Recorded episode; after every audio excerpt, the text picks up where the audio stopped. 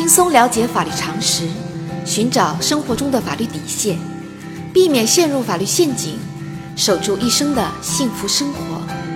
亲爱的听众朋友们，大家好，欢迎来到仙人球聊法律。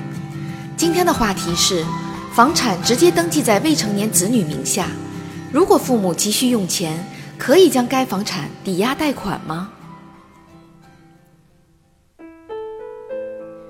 近年来，由于担心房价上涨、开征遗产税等原因，许多父母将房产直接登记在未成年子女名下，也就是当下俗称的“娃娃房”。这种做法相比将房产赠与子女或者子女继承房产，确实是既方便又省钱。但是，娃娃房的背后其实也隐藏了许多意想不到的烦恼。我们看一个生活中的真实事例。小明大学毕业后，经过十年的打拼，事业上已经小有成就。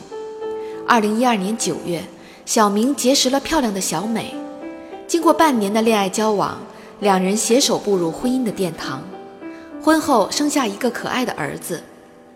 为了给儿子未来一个良好的保障，双方经过商量，投资购置了一套房产，在房产证上只写了儿子的名字。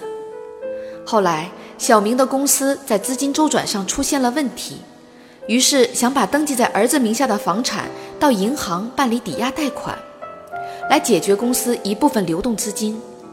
结果遭到银行的拒绝。银行为何会拒绝小明的抵押贷款申请呢？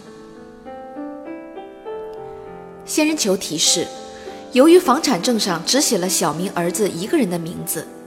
银行认为房子的产权是小明儿子的，小明没有权利以房子作为抵押到银行贷款。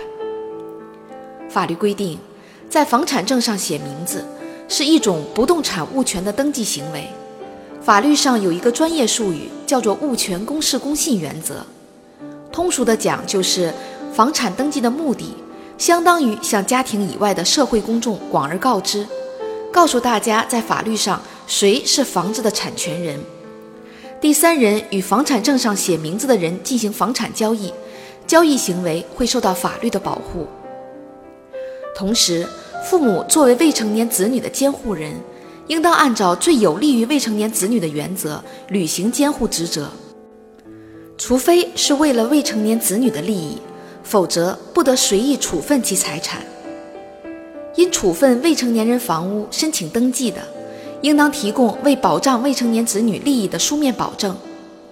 在上述事例中，由于房产证上只有小明儿子的名字，从银行的角度看，小明不是房子的产权人，因此，除非是为了儿子的看病、教育等目的，小明才可以将房产进行抵押贷款，并且需要夫妻双方到公证处办理经过公证的书面保证书，保证将贷款资金用在儿子的切身利益上。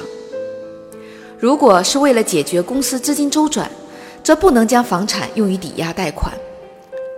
在司法实践中，如果银行与小明签订了抵押贷款合同，即使夫妻双方出具了经过公证的保证书，一旦出现无法还款的情况，当银行向法院申请强制拍卖房产时，法院一般会以无法判定抵押合同是否损害未成年子女利益为由，拒绝予以强制执行。因此。许多银行不接受此类房产的抵押。小仙建议，天底下的事情往往有一利必有一弊，不管出于什么目的，在给子女办理娃娃房时，父母应当考虑周全。一旦将房产过户到未成年子女的名下，即使急需用钱，也无权随意处置子女的房产。好啦，今天的话题就说到这儿。如果你也遇到类似的问题需要解决，请关注微信公众号“仙人球聊法律”。